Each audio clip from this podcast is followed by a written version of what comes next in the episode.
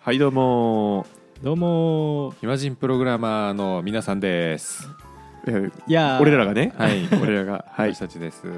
い月木配信してる暇人プログラマーですが、はいえー、と先日募集したアンケートの中にですねエンジニアのライフハックについて話してほしいというおうんお、うんうんご要望がございましたので、はいなるほどなるほど。ちょちょっと今日はあのあれですかね。少しいつもと趣旨を変えて、えー日常を改善していくというまあそうですね、うん感じになるんですかね。うんまあ暇を作る話ですはいはいはい。いいっすね。というのでまあなんとなくはいえーっとおのおの話し合わずにライフハックなんとなく話、はいえーっと考えてきたので、はい。、はいいまあ鈍化ぶりしたらや絶対終わりま変わすけんないどですよマジで。僕結構伊藤家の食卓並みのクオリティで用意してるんで。どういうことですか はい。それ結構ですね結構です。じゃあ自信ないんで僕いきますねじゃあいやまーはあいどうしよっかなでも順平はじゅないんですよね順平はないらしいんで。合図しといて、化学反応起きたら言う言うわかり感まじでししょたうか。はいえっと僕エンジニアのライフハックって言ってるんですけど、うんうん。えーっと普通にライフハックも含まれる可能性がありますという注意事項だけ、なるほど。はいはい、お話しさせていただきます、はいまあ、一つ目、まあ、ライフハックってあれですよねこのやることによってなんかいいことあるよってことですよね、そういううんうん認識でございます。うんうんエンジニアもだし、うん。まあ、tips というか、うんうんってことですねはい、うじゃんあ一つ目はい。え仕事も何事も効率化自動化仕組み化に全力っていう、あまあ、これちょっとふわっと言っちゃってるので、はいはい具体例を挙げようとしますね、あ。はい。ーうんうんえー例えばキーボードのショートカットキー全力で覚えるとかね、うん。うんうんうんうんうん。えー何か実行するコマンドのスニペットっていうその LS-L じゃなくてうんうんうん。 LL って言ったらそれでやってくれるようなうんなんかショートカットコマンドを作ってみたりとかね、うんうんうんであとはまあテスト自動化とか、はい。えーはあいりますけども、うんあれはもうやっぱりエンジニアというなんだ生態系の中ではい。うん確実に進化してきて自動化した方がいいやんっていうのがあるんですけど、うんうんうん。もうそれをなんか人生に適用しちゃうみたいなうん。なるほど僕それ最近ありますよ。最近ありますあります。何やってますコンビニとかの支払いをペイペイじゃなくてスイカでやるようになりました。えーその心はもう画面開かずに P できる便利さ。ああそこなんすねはうい。ーんあっちのがもう圧倒的に体験がいいですね。でもちょっと僕はもう分かってる分かる派ですはい。僕はクイックペイ派ですねああそうなんだ。はい俺クイックペイわかんないから使ってないっていうなんか今おじいさんみたいな状態なんですけど 何がクイックなんですかクイックペイほぼスイカですタッチ決済なんですよはね、い多分えほぼスイカでで僕あのスイカクレジットカードと連携してないのでうんーううんんクイックペイはクレジットカードなんでうんうんうんうんまあ同じような理由ですのりさんとなるほどでうもんそっちの方がポイントつくからポイント上ですねポイント勝ちポイント勝ち、はいあスイカのなんだっけあの JR のうんうんなんか JRE ポイント連携してることあるかもしれないですけどあーあーあーあまあクイックペイまあでもそうそういうことですーうねん還元率的にはどうですかもいやうおずっと前ペイペイなん在ですけ宅どのことはすごい興味あるなお前ずーっとペイペイなんですけど僕還元率ペイペイいいと思いますうんよ、ペイペイいいと思うよあーそれでもうんスイカとかクイックペイ使っちゃうんですねうんうんコンビニはねそううん早いんだもんだってはいはあなるほどまあでも順平みたいなのがお金持ちになるかもしれませんは確かにいとか僕はあのご飯もねうんうんもう何も考えないでうん毎日同じものを食べてるんでこうんうんれ自動化というか効率化というかあなるほどねうんなるほど僕も最近ホールフード食べるようにしてますよそれ何全部ってことそうあの要は加工食品じゃないやつですねえーそれはどういうことですかいや結局自然界にある食べ物っていろんな栄養素を微妙にこうふいろいろ含んでるんで、うんうはいん結局栄養バランス良くなるっていううんうんううんことから栄養バランスを効率化してます、うんこれ効率化っていうのそれはい、効果を最大化してる感じですね多分ねそうです将来的にはじゃあはい自家栽培したいってことですか、したいああしそうそれはマジで、うんうんまあみたいなのをなんかいろんなものに適用することによってうんなるほど効率化してる感じですね、うん本当にタスクの一日の流れもルーティン化してますねルーティン化もまあなんか人間の脳って習慣化しちゃえばもう無心でやっちゃうので、ううんうんんまあ俺は自動化って言ってるんですけどそれをうんおいいはでいすね、オートパイロット状態はい、はいはいでまあやってる感じですね素晴らしいセレニウム起動してるわけですね、セレニウム起動してますえこれめっちゃいいと思うのでライフハックとしてうんうんうん確かにでエンジニアならではだとと思うんですよ特にこの効率確か化に自動化について考え抜くみたいな、確かになかいち家のトイレ自動化してるもんね家のトイレ浄化してますねあの電気自動でつくよね、うん電気自動でつくしもともとはスイッチ派だったんスイッチのお家だったんですけど、はいこんなんやってられっかスイッチつける時間が無駄じゃいっていうので、うんえー自動のライトにしましたねうんおうーんすごいですねやっぱすごい1秒攻めてるんで、 1秒一秒経ってますねうんでも1秒積み重なるんで、うん、あとあれですね何でしたっけアレクサアレクサああ Google ホーム Google ホームうんうんそうそれでねあの夜10時15分になるとうん消灯するんで、ええ10時15分早っ10時15分うんあ寝る準備だっていうえテンションになりますそれであそうなんだ仕組み化ですねこれもねすごい生活リズムを崩さないための仕組み化がうんとんでもないねはういんあのとんででもない真夏なんで夜暑いじゃないですか、暑もいうすごいですよ今埼玉、暑い、暑暑いい本当に暑いうんで睡眠の質下がるんですよはいはいはいはあの今部屋の温度い、うん、 25度から27度の間でエアコンが調整してくれるように自動化してますすおごいーマジか、はいこれは睡眠の質を担保するためのうん、自動化でございます、うんはあ素晴らしいですねなるほどはい、っていうのを貪欲にやるっていうのが1つ目です確かにこれ3ついっちゃっていいですかいいっすよはいじゃあ2つ目これあの仕事寄りですね、ほうんえータスクを受け取ったら納期と成果物を明確にしようっていうのが2つ目です、ううんうんんうんまあまあでもそのそうねライフハックではあると思うんですけどうんはいじゃあ淳平君はいカレー作っといてって言われた時はい分かりましたじゃあダメなんですよやっぱり 2週間後に作りますいや宣言すんな ヒアリングしろそこはちゃんとすいませんそうあの最近読んだ見積もりの本でもあったけど即興見積もりは一番やっちゃいけない、う んちゃんとねあのはい今日じゃあ何時まで作ればいいとかねうん19時までに帰ってくるから19時までに作っとかなきゃいけないとかはいうんカレーにカツ入れなきゃダメなのかとかうん人参嫌いですかとかもしかししてハヤシライスなんじゃないですかあそうそうそうそうそうそうそうこいつカレーのこと林あ違う林ライスのことカレーって言ってんじゃないかとかね て、うん、ありえるからうね、んまあでも逆に言うとそこを明確にすると19時までにうんはいえー、人参玉ねぎじゃがいもが入ってるカレーを一人前作ってくださいってはい言われたとしますはうんいこうすることを明確にすることによっていいことがあるんですようんお何がいいか,、ね、いいかっていうと真面目にカレー作る必要がないのが分かるんですねこれから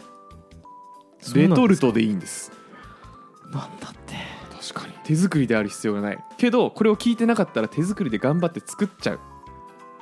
確かにそう、うんうんだからこのゴールを明確にすることによってそのハードルをどんだけ低く超えていくかっていうのを明確にすることができるんですよだかうんらうん仕事が早く終わって家帰って、えーポゲートできると確かにになるほどでこれはあのすごい僕は効果を感じていてうんうんうんもう僕はあの仕事早く終わってうん自分の時間大切にしたい派なのではい、うんもうハードルを明確にしてうんうんどんだけ低く超えて、うんまあ、超える超えるは超えるんですけどねうんううんんどんだけ低く超えて早く終わらせて暇プロの原稿を作るかっていうところにちょっとやっぱかけてるのでおおー、もうポッドキャスターじゃないですか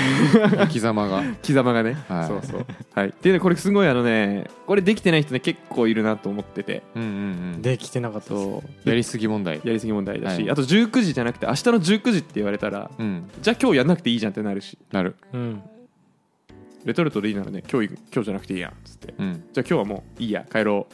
みたいな午後休取っちゃおうみたいな確かにこだわりたい人は逆にねよしじゃあ今日からまず有機野菜とスパイスを本現地に行って集めて、うんえー煮込んでおこうみたいな、うんで1日寝かして最高に美味しいカレーを食べようっていうこともできますし、ね、できますしねうんうん選択肢が増えるわけですそようねうそうそうそうそう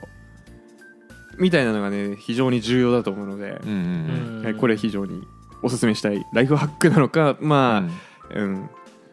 tips なのか分かんないけどライフハックです、うんうんうんうんなるほどはい3つ目はいはいこれはエンジニアでも何でもありませんはいはい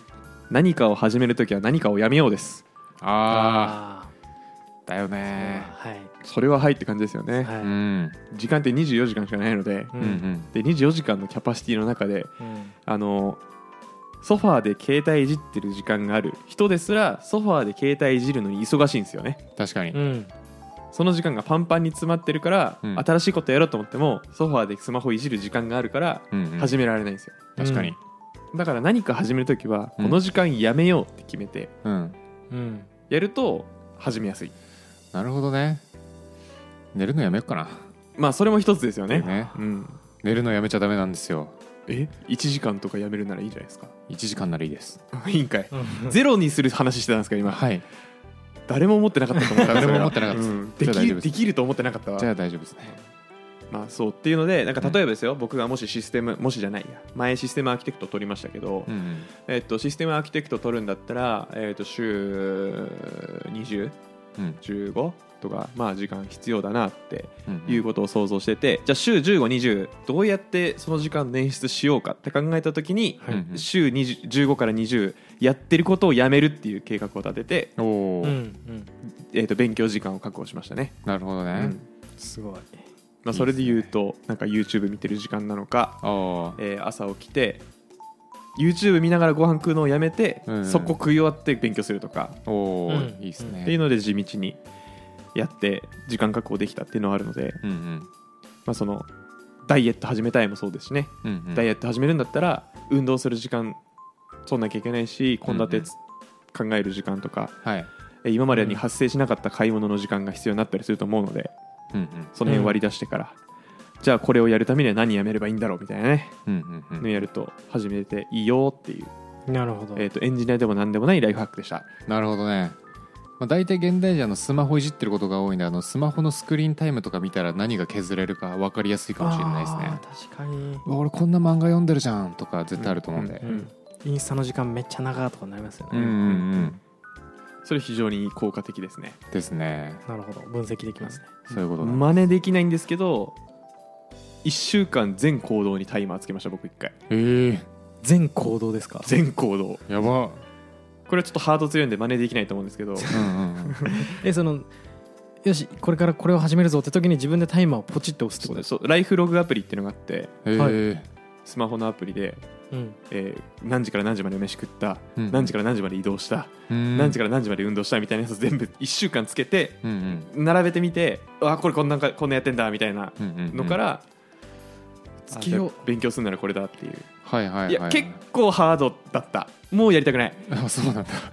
そのタイマーつける時間めちゃくちゃかかるあそうなんだ忘れることもありそうだったし確かうにんうなんうんいやでもつけたいな最近なんか何やってたんだろうこの時間っていうあんま覚えてないことがあるん でなんかよくないうんうよんくない記憶飛んでんだ記憶飛んでるん であそれはまあなんへかーつけてみるといいかもしれないね、はいうんうんスマホなら常に持ってるからねうんはい、っていうのが、まあ、以上3つですねし効率化自動化仕組み化に全力、うんうんえータスクを受け取ったら納期と成果物を明確にする、うんうん3つ目何かを始めるときは何かをやめるはいすごいライフハックいいですねライフハックラでイでしすたねね完全にうんそう僕もハックしてっていいですかハックお願いし ますはい僕も今3つになりました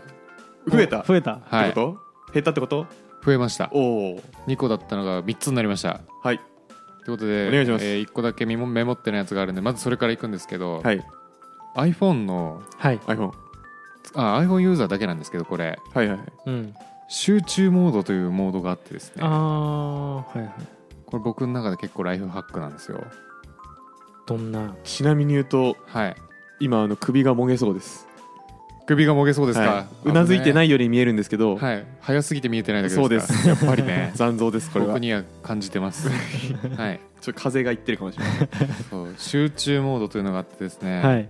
あのお休みモードとか多分デフォルトであるんですけど、うんそれとは別になんか集中モードみたいなのがあってなんかプロファイルごとうに、んうんえー iPhone に表示できるアプリを決めれるんですよ通知飛ばせるやつとか、はいはいでこれをオンにするとですねこんな感じでこんな感じでって今あの音声なんでめちゃめちゃあれなんです伝えてけくだどさい頑張って今僕の画面がどうなってるかというと左上に、えーアプリ4つ分の領域を使って「アサナっていうあのたトゥードゥタスクうんトゥードゥを管理するアプリケーションのやつがあって、えー右上にこちらもまた4つ分の領域を使って、えー、と次のタスクの予定が出てる Google のカレンダーが出てますとうんうんで正それ方正方形ですね4つ分あそうそうそうそうそうで、えー、とその下にはですねアプリがいくつか並んでるんですけど、はい基本的に仕事で使う系のやつ Gmail とか、うんあとはなんか会社であのワークチャットっていうの使ってるんですけど、うんえーそういうツールとか、えー勤怠管理のツールとか時計とかメモ帳とかあスラッのクとか認証のやつとかあー二要素認証用のオーセンティケーターとか、はいうんえー GitHub モバイルとかそういう仕事関係のやつしか出てこなくなるやつやってます集中ですね仕事に集中するための仕様にそうそうでこれで設定したアプリ以外の通知来なくなるんですよこれ通知も来なくなるんですねそう LINE とか通知来なくなるんで、えー非常に集中できますうーんその名の通りうんわかる、そうで僕こもれ使ってますこれ PC からもオンにできるんですよ AppleID 共有してるとえーすごくいいですねこうれ、んすごくいいはいこれライフハックその1ちょはいっと仕事ハックでもあるけどこれねやっぱ携帯で集中取られることね、うんあると思うんですよ僕はあるんですよ、めちゃめちゃあります絶対あります絶対あるんですよはいでも携帯あった方が通知飛ぶ系のやつは便利なんですよやっぱそうですね、うんスラックとかそうですよね、そう特そにうねそうそうそうそうそうなのでこの集中モードをやってるとその携帯の便利さを享受しつつ変なノイズ減らせるっていうところがね、うん素晴らしいですねこれうんうんうん、なるほどはい僕も集中モードを使っててで集中モードでそのノリさんがカレンダー出してるとかって言ってたやつところには僕はあのタイマーアプリを出してておおで頑張ってる時間の表示をしてて、はいはいはい、はい、休憩5分みたいなおおなるほどねうののとか出してたりしますね、うんうんうんうんそうだからなんか携帯は置いときたいんだけど、はい変な通知してほしくないみたいなねあることなんですあよる仕事中って、はいはいはいはいえ気になるしなんならあの LINE 来たりとかさそ Twitter でなんか面白そうなツイートあったらうそうなんですよおやって開いちゃうからそうなんですよ仕組みでねそうなんです LINE とかもあのバッチつかなくなるからねつかないねうん解除した瞬間そうポコポコポコポコってなるあー35あめっちゃ来てるってなるなるほどうん使いますこれは使ってくださいこれ使ってくださいこれはね全 iPhone ユーザー使ってくださいそうですテクノロジーの力で解決していきましょう、うんうん仕組み化ですねそうなんです続いてはい2つ目、暇人プログラマーの週末エンジニアリングレッスンからお知らせです5月11日土曜日14時半から日本橋ラクーンビルでポッドキャストの公開収録ライトニングトーク会を開催します詳細はチャンネルの説明欄にあるリンクもしくはコンパスで「暇人プログラマー」で検索をお願いしますたくさんエンジニア仲間を作りたい人集まれー懇親会もあるよー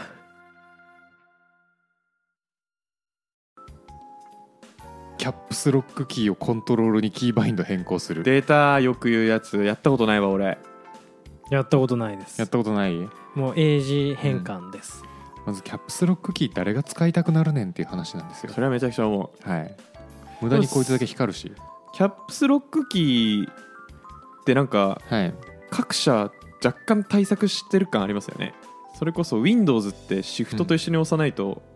機能しなかったりしませんっけ、えー、そうなんだはいだよねはいキャップスロックキーっていうキーあるのにうんキャップスロックキーをしてもキャップスロック効かないんですよそうなんだ本当に意味がわからないんですけど作り確のかになんでつけたのマジ で本当にそそうのキーボードそうなんだでもねちょうどいい位置にあるんですよねキャップスロックキーがこれね、うん HHKB のコントロールキーの位置と同じ位置にあるんですけど、うんまあ、A の隣ですね A の左側にございますと、でこれがですねコントロールに変えるとすごくね使いやすいんでえっ、とコントロールコマンドじゃなくてコントロールコマンドじゃなくてコントロールです、 Mac のコントロールっていつ使います俺あんまりあターミナルル使う時に使うぐらいかなそうだね、まあ、ービマーなら使うかなあとねちょっと最近僕はあのキーの移動の仕方変えたんですよはいあの上下左右のやつじゃなくてえーコントロールキキーの移動ってなんですかあのカーソルの移動はいはいはいカーソル移動をですねあの上下左右のキーじゃなくて、うんえーコマンド P コマンド N コマンド F コマンド B で移動するようにしたんですねなんでいやもともとある Mac の機能に矢印いいじゃないですかあの HHKB になって矢印キーがなくなってしまったんではい、うんファンクションキーを押すよりコントロールキーで押した方が早いなってなってうんあー変えましたねなるほどねはいでこれあの EMAX のキーバインドと同じらしいんですけどはいそれで移動するようにしました最近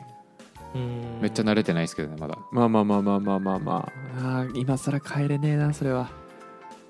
これにやった瞬間ねめっちゃ楽矢印の移動はちょっとそうですね効率化仕組み化効率化したいんですよねでもそこれれねちょっと大変なのがは Linux とか Windows だと効かないってことですよね、い聞かないのかもねそうまあ、Mac 使ってるじゃないですけどねうんそういう蔵蔵を変えない努力っていう方向もあるしうん逆に言うとホームポジションからずらさないようにどんだけ効率よりかよくやるかっていうそうなんんでベクトルもありますしって感じですねはいなので最近僕はコントロールも鬼のように使ってますねなくなっちゃうじゃないですかいやなくなりました無刻印になって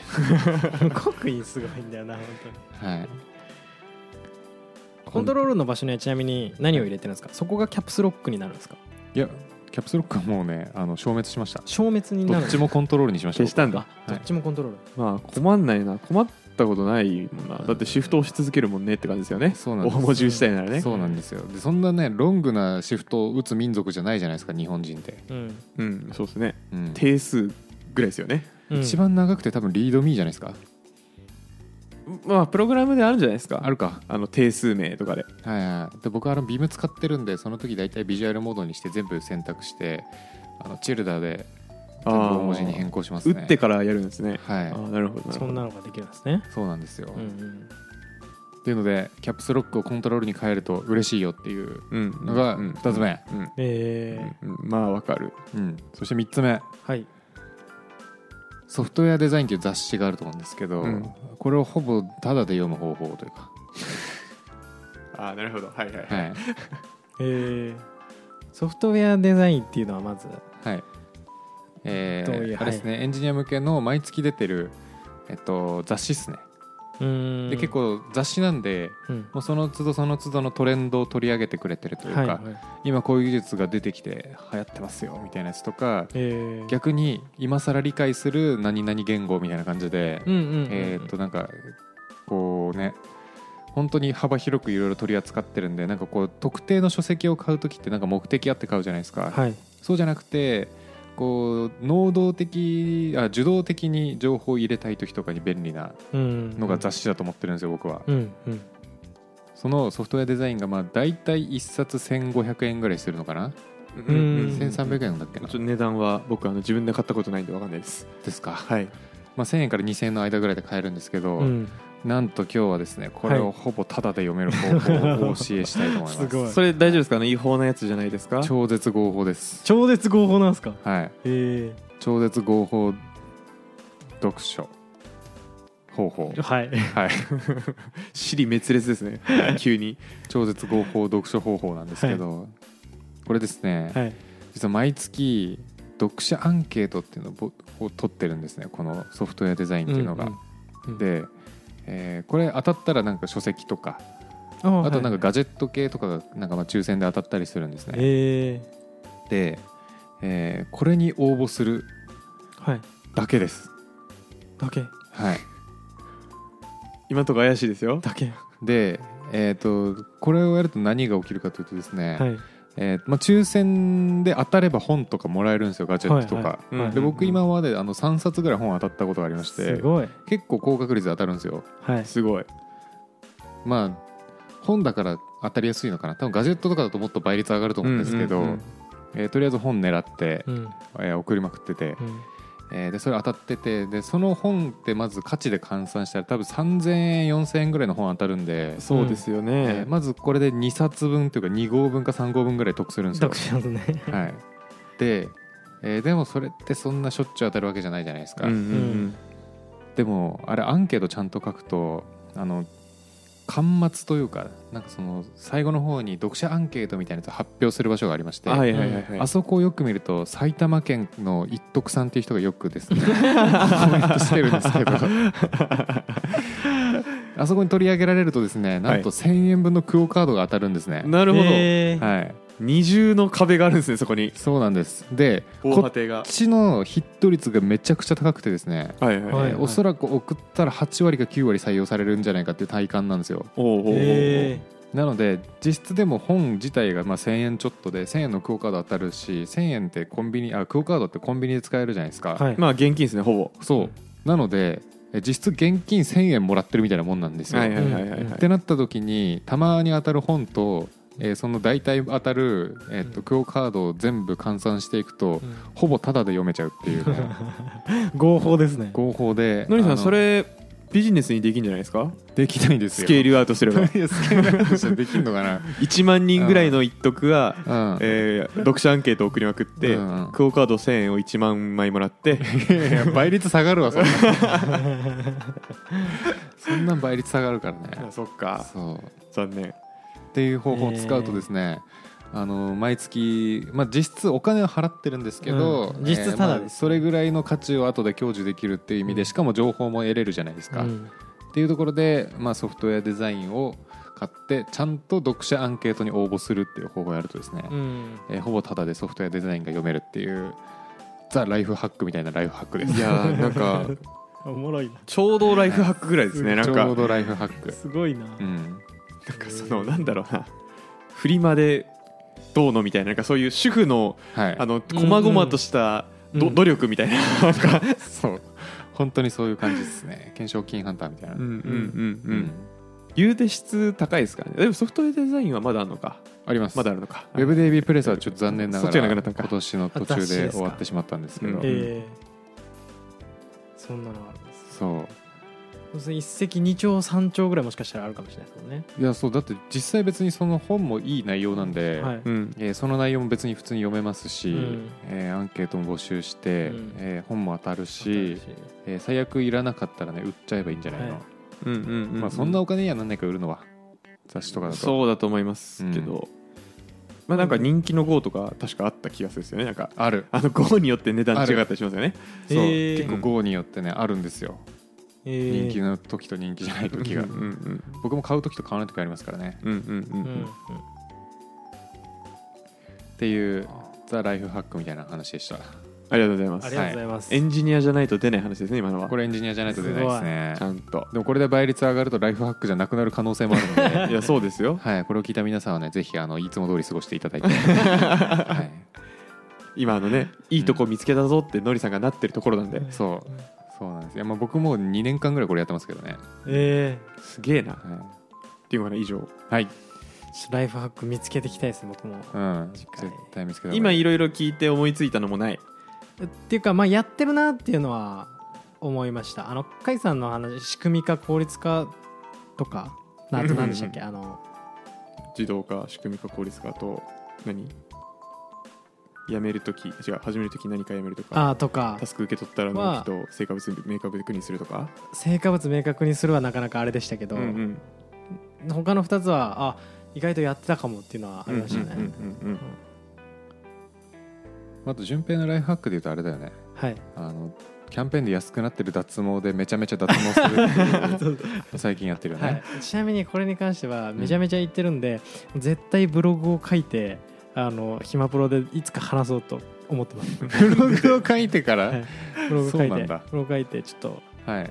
書いてみてどうでしたっていう話をしようしたいなと思って、来 OK アフタートークでも、そうオッケーはいしかもああいう脱毛系とかって多分アフィリエイトのあの広告費用もすごいかかってると思うんで、うんうんあの収益的にも良さそうですしたねいなと確かに確かに、は、はいライバル多そうだけどうん、こんなでもお試し行ってるやついないと思うんでうん見たこと ないすごいと思いますよすごいマジで、ノウハウがノウハウが、はいはい、っていうので以上、はちょっとアフタートークいいですかあどうぞどうぞいいですかちょっと前回かな、うん、わかんないですけど、はいなんかどんな話だなんかキーワードくれたら思い出すよえっとオンプレミスとかなんかそういう話を、まあ、さっきかテラフォームとかの時に多分出てきたと思うんですけど、このワードがちょっと駆け出しエンジニア的に不満なんですよねオンプレミスっていうワードあのオフデバイスとかであってくれって思うんですよねオフデバイスえっとオンなラるイほンどとかオンライン会議だと、うんうんもうネット上みたいなじゃないですかでもオンプレミスって僕が駆け出しエンジニアの時にうん聞いた時は、オンオンってついちゃうとなんかクラウド上にあるイメージなんですよ、なるほどだからね実体のオンプレミスデバイスのことをオンプレミスでとかっていうんだっていうのは、うんまあ、今は知ってますけど当時はんなんだってなったんですよクラウド上のもんだろうっていうふうに思っちゃったんでオンってつくとうんこれちょっとこの言葉不満だなっていうなだけるですほどね、はいじゃあ今度訴えようか誰を訴えればいいんだろう過激派 はいちょっとなるほどね思ってました、でそれでたどり着いたのがオフデバイスっていうオフデバイスオンとかオフってなんか他にないかなって思って話を聞きながらあんま思いつかないけどオフロードオフロードあーオンロードあのインと IT 関連でなんだろうねうん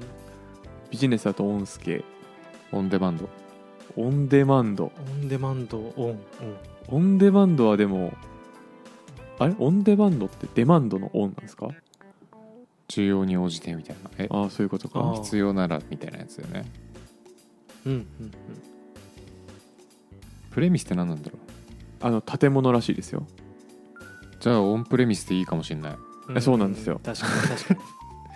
うんプレミスプレミスの方分かってれば、まあそうかもしれないですねうんうんうんプレミスが問題なんじゃないにかもしれないですね、うんオンの使い方は合ってるってことですよねうん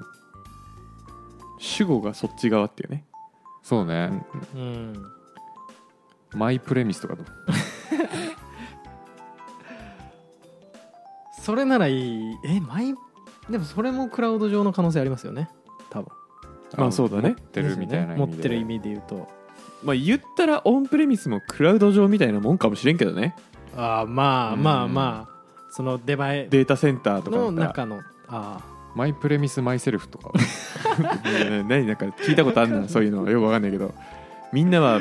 僕らのためにみたいなやついやなんかこう自分で持ってる感をどんどん強調していこうかなっていうあそうですねカタカナはい用語はまあまあちょっといろいろありますね駆け出しエンジニア当初の不満をちょっと思い出しました、おおいいね、はいそういうの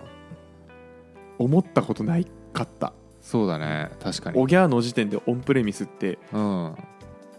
クラウドの逆やでってうん、言われてはえーってなってたからうん思ったことなかったけどその疑問はすごいなんかいいねうん、でも確かにオンプレミスって言われてあれを最初想像するのは難しいなと思うわ、ううんんうんうんうん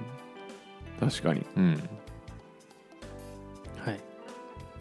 ふと思ったんでうん前回のエピソードでちょっと言いたいなと思いつつちょっと長長かったんでやめたんですけどおー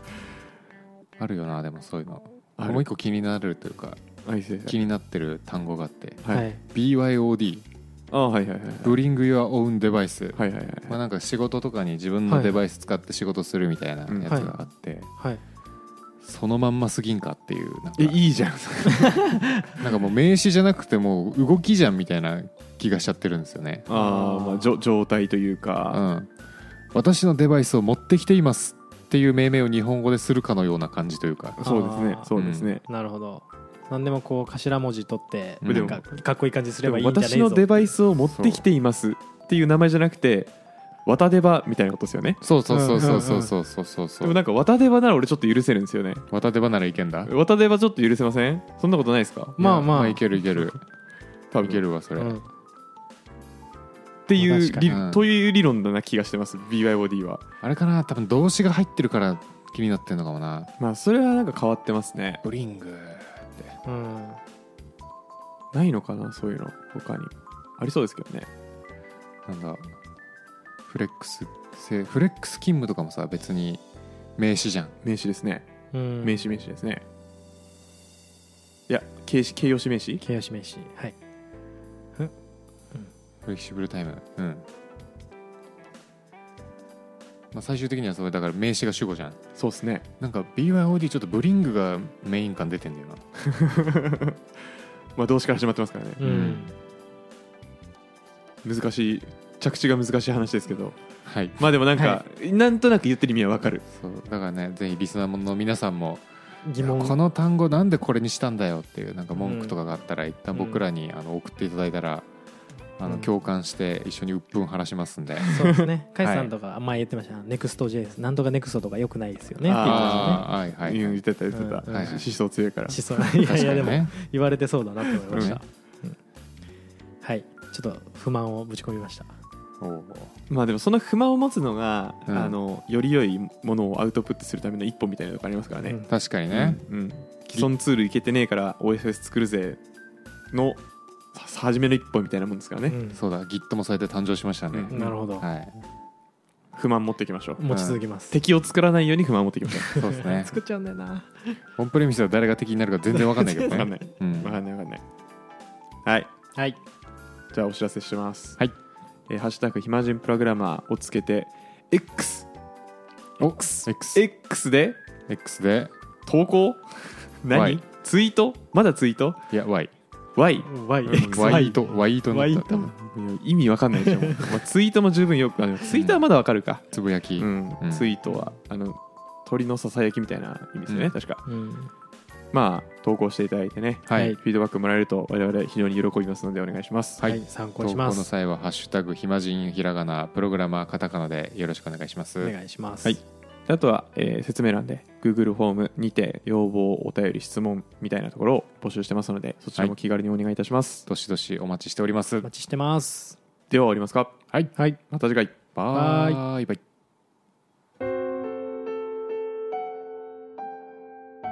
ある夜ねいつものようにラジオのお便りのチェックをしていたんですよそしたらね夜なのにねお便りの通知がねポーンポーンってなってねこんな時間におかしいなおかしいなおかしいなと思ってリスナーも寝てる時間のはずなのになって思ってメールフォルダ開けたらねうわー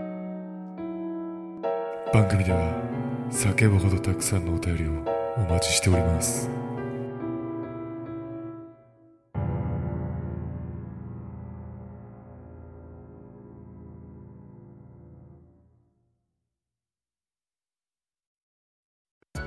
暇人プログラマーからお知らせです暇プロメンバーとメンタリングしたい人を募集しますどうやったら中級エンジニアになれる悩みを相談したいなどなど相談内容は何でも OK ですメンタリングを通じて何か気づきを持って帰ってもらえるように頑張りますエピソード説明欄の方ではなく番組説明欄の Google フォームから日程を選んでお申し込みください料金はもちろん無料各日程先着1名なのでお早めに